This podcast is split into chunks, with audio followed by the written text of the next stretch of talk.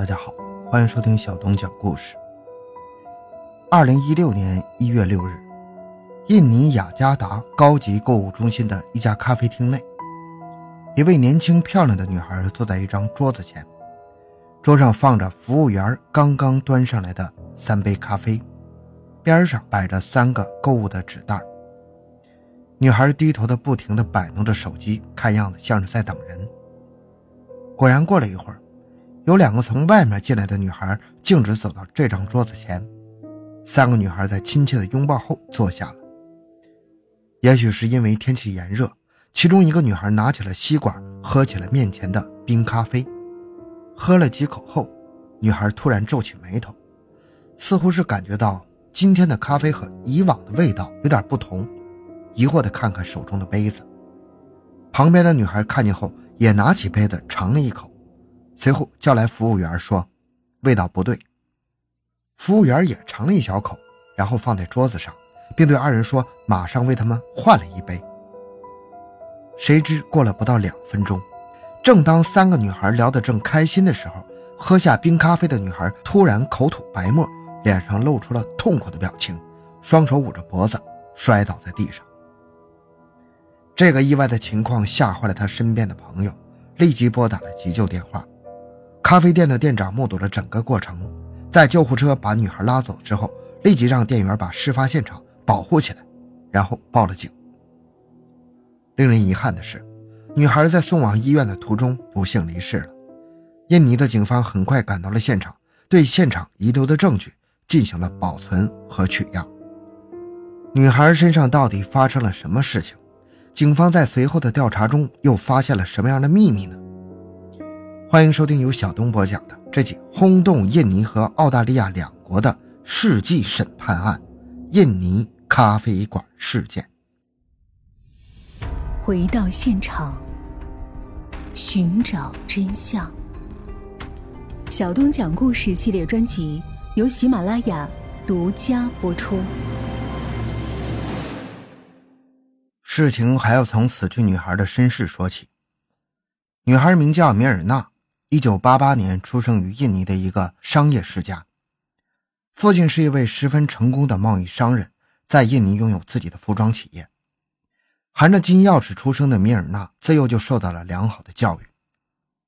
在高中期间，米尔纳认识了自己的好朋友杰西卡，同样是八八年出生的杰西卡，有着不输米尔纳的家世。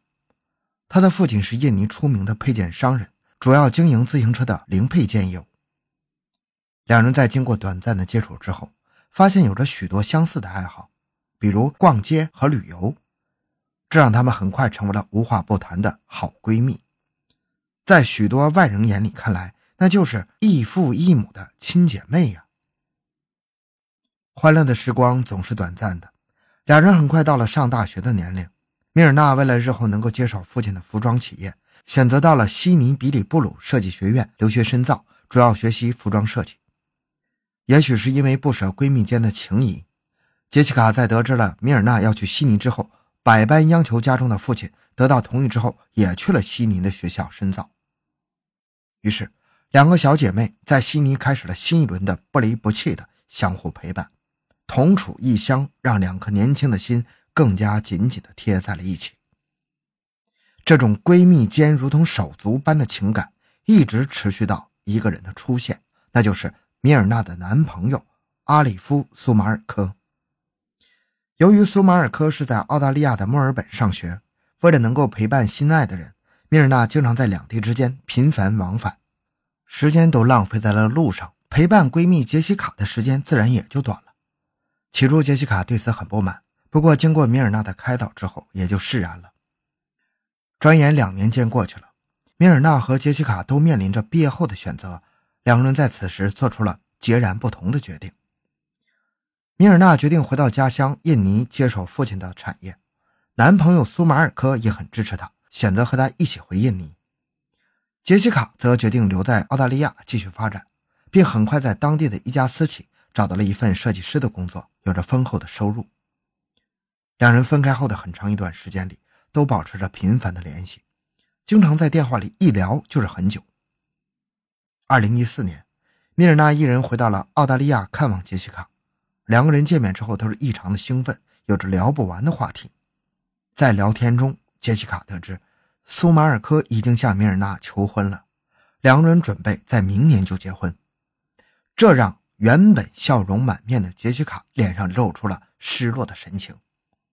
在米尔纳的追问下，杰西卡道出了原委。就在米尔纳回国后的不久，杰西卡也遇到了自己生命中的另一半帕特里克·欧康纳。起初，他以为这是上天对他的眷顾，可是，在交往了一段时间之后，他发现男友不仅脾气不好，而且经常吸食违禁品。两个人因为此事发生争吵的时候，男友还动手打了她。说话间，杰西卡的眼中充满了泪水。听闻好闺蜜受到了如此的对待，米尔娜瞬间就不淡定了。她直接告诉杰西卡说：“这种男人，那就是十足的渣男呢。”和他在一起，早晚会害了杰西卡，最好趁早分手，离开他。本是闺蜜间的关心话语，没想到却瞬间触动了杰西卡那脆弱的神经。她大声抱怨着米尔纳多管闲事而且还说自己十分爱自己的男朋友。随后，两人展开了你来我往的唇枪舌战，结果就是谁也没说服对方，两个人的友谊小船就瞬间就翻了。带着怒气的米尔纳收拾好行李，就返回了印尼。两人之间的关系也变得十分的微妙。二零一五年十一月，米尔纳和男友在巴厘岛举行了盛大的婚礼，在场的众多亲朋好友中，唯独少了杰西卡，因为米尔纳没有把这个消息告诉他。二零一五年十二月五日，杰西卡回到了印尼，她约见米尔纳见面谈谈。不过，一同赴约的还有米尔纳的老公苏马尔科。虽然杰西卡对他们送上了迟到的祝福，不过看着两个人幸福的表情，杰西卡知道他们之间再也无法回到过去的那样了。见面结束后，失望的杰西卡返回了澳大利亚。二零一六年的一月六日，杰西卡再次回到了印尼，这次他又约了米尔纳，不过这次米尔纳带上了两个人共同的朋友哈尼，三人约定在雅加达购物中心的一家咖啡厅见面。米尔纳还在短信中特意告诉杰西卡，自己想喝那里的越南冰咖啡。下午五点十八分，米尔纳和哈尼匆忙赶到了咖啡厅。此时的杰西卡已经早早等在了那里，三人相互拥抱后就坐下了。当米尔纳喝下了咖啡之后，就发生了咱们之前开头讲的那可怕的一幕。那么这到底中间发生了什么呢？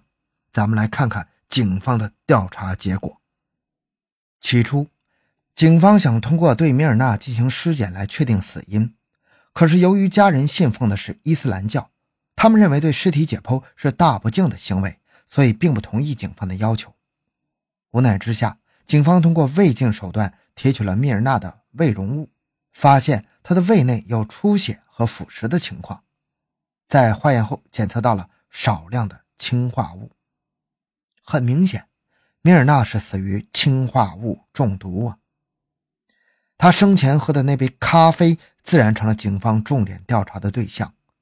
后来在经过检验之后，果然在杯中发现了氰化物的残留，但是其他两个人的杯中没有发现有毒物质。事情线索一下子变得清晰起来：有人故意投毒在咖啡中，目的很明确，那就是想要杀死米尔纳。那么谁才是投毒的凶手呢？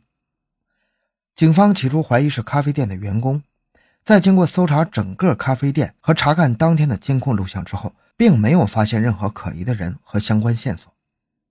虽然杰西卡和哈尼都是米尔纳的好闺蜜，理论上不应该是作案的凶手，但是在没有其他嫌疑人的情况下，警方还是将目光聚焦在了二人身上，因为当天只有他们两个人和死者有过直接的接触。由于哈尼一直在米尔纳的身边，没有机会单独接触那杯有毒的冰咖啡，所以警方先排除了他的嫌疑。那么，最先到达咖啡厅等待的杰西卡就有了重大嫌疑。随后，警方仔细查看了当天杰西卡进入咖啡厅后的所有监控录像。在调查中，警方有着重大的发现：原来当天下午三点三十分的时候，杰西卡就已经到达了咖啡厅。可能是由于时间比较早，他在里面转了一圈又出去了。当他再次返回的时候，手中多了三个购物的小纸袋。据后来杰西卡说，是买了三份的液体香皂，想要给两个好朋友一个小惊喜。拎着手中的纸袋，杰西卡就找了座位坐下，随后点了三杯饮品。其中一杯正是米尔纳想喝的越南冰咖啡。当服务员把饮品端上桌子以后，奇怪的事情发生了。杰西卡把原本放在座位上的三个纸袋拿起来放在桌子上，正好挡住了桌上的三杯饮品。随后，在监控中就可以看到了可疑的一幕：杰西卡在随身的包中不知道拿出了什么东西，放到了杯子里。由于监控画面比较模糊，警方无法确认。后来，警方多次询问杰西卡到底是什么东西，她都没有做出回答。而且，在米尔纳发生意外之后，作为闺蜜的杰西卡并没有第一时间救助。在监控中看见她冷静地站在桌子旁，看着一切发生，似乎早就预料到了结果。一月十日，由于杰西卡有着重大的作案嫌疑，警方申请了搜查杰西卡的家，希望能够发现一些相关的线索。遗憾的是。杰西卡的家中没有任何可疑的物品，案件一时之间陷入了僵局。正当警方一筹莫展之际，米尔纳的父亲为警方提供了一条线索，那是在米尔纳手机中留存的一条信息。发消息的正是杰西卡，内容如下：“米尔纳，你要亲我一下，你好久都没有亲我了。”言语之间透出了无限的暧昧。让警方在两个人之间的关系充满了无限的遐想。会不会是因为米尔纳结婚导致了杰西卡因爱生恨才痛下杀手呢？还是因为杰西卡在自己的感情中不断碰壁而对米尔纳产生了羡慕、嫉妒、恨的情绪导致的呢？但是这些都是警方的猜测，并没有直接证据能够证明。杰西卡对于警方的指控也是矢口否认的。而且在后续的接受媒体采访时，杰西卡对于刚刚离去的闺蜜没有表现出一丝的悲伤，面对镜头还能露出甜美的微笑。一月二十六日，印尼警方对杰西卡提出了下毒谋杀米尔纳的指控。被捕时，杰西卡从容镇定，这一切仿佛都在她的预料之中。二零一六年六月十五日，法院针对这场有预谋的杀人案展开了审理。